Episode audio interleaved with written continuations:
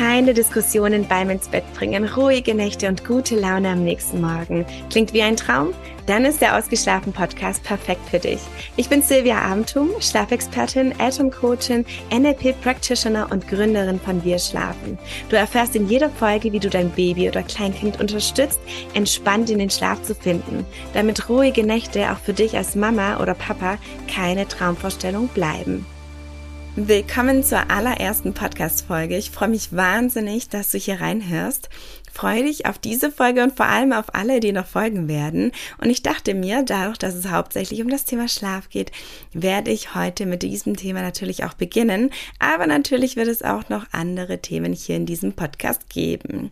Heute erfährst du den Hauptauslöser, weshalb ein Kind oder vielleicht sogar dein Kind abends nach circa 30 bis 45 Minuten wieder aufwacht, wo es doch sonst sehr ruhig in der Nacht schläft, beziehungsweise natürlich altersentsprechend aufwacht. Und jetzt einmal ein kleinen Exkurs zum Thema altersentsprechend aufwachen, denn mir ist es wichtig, dass du weißt, dass es Richtwerte gibt, was üblich ist, wie es beim Durchschnitt aller Kinder oder Babys ist. Und trotzdem sage ich dir, dass jedes Kind individuell ist und wir uns an Richtwerten orientieren dürfen, aber unsere Kinder niemals mit einem perfekten Kind gemäß Norm vergleichen sollten.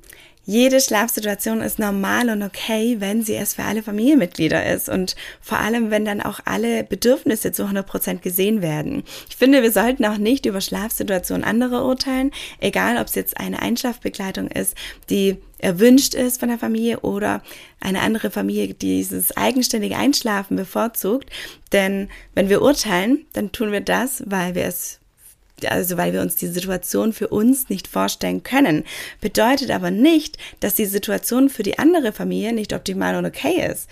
Und während die eine Familie es vielleicht genießt, ihr Baby stundenlang in den Schlaf zu begleiten, wünscht sich vielleicht die andere Familie doch eine etwas schnellere und einfachere Einschlafbegleitung.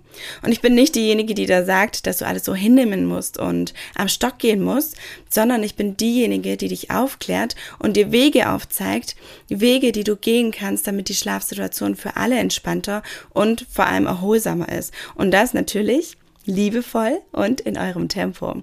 Und zurück zu den Richtwerten, wenn wir da mal jetzt einmal zurückgehen, da möchte ich dir unbedingt ans Herz legen, dass du dich nicht unter Druck setzt und dass du die Tabelle und eure Schlafsituation einfach realistisch betrachtest.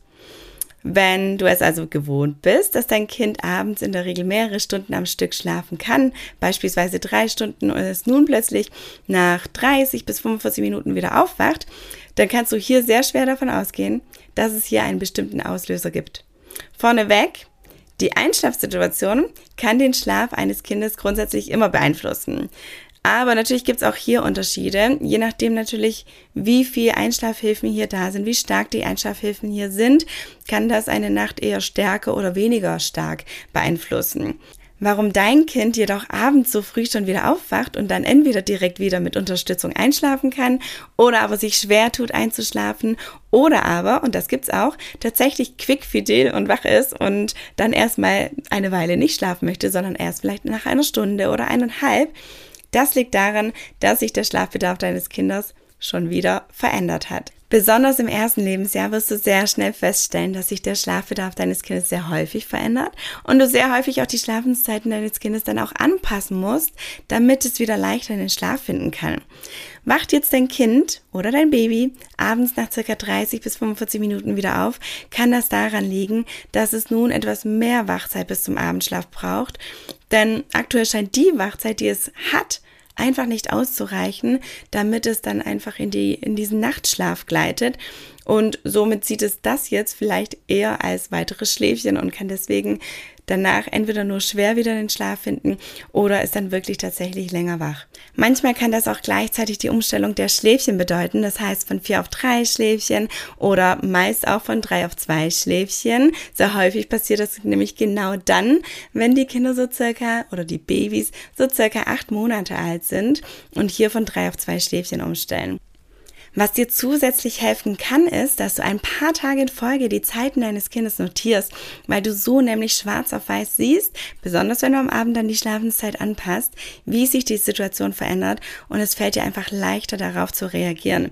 Lade dir sehr gerne meine Schlafprotokollvorlage herunter.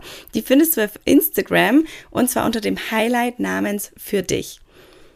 Bedeutet nun also, wenn es nicht an der Einschlafsituation liegt, dann liegt es sehr nahe, dass die Schlafenszeit am Abend wieder angepasst werden muss oder darf. Und äh, da hier einfach noch ein abschließender Tipp für dich, dass du hier auf jeden Fall Übermüdung vermeidest. Denn Übermüdung führt dann dazu, dass dein Kind dann doch viel schwerer in den Schlaf finden kann und die Nacht vielleicht unruhiger ist als sonst oder tatsächlich die Nacht einfach kürzer ist als sonst. Ich hoffe, die erste Podcast-Folge hat dir gefallen. Lass es mich sehr gerne wissen. Ich freue mich sehr darüber, dass du sie dir bis zum Ende angehört hast und wünsche dir nun ganz viel Gelassenheit bei der Schlafsituation deines Kindes.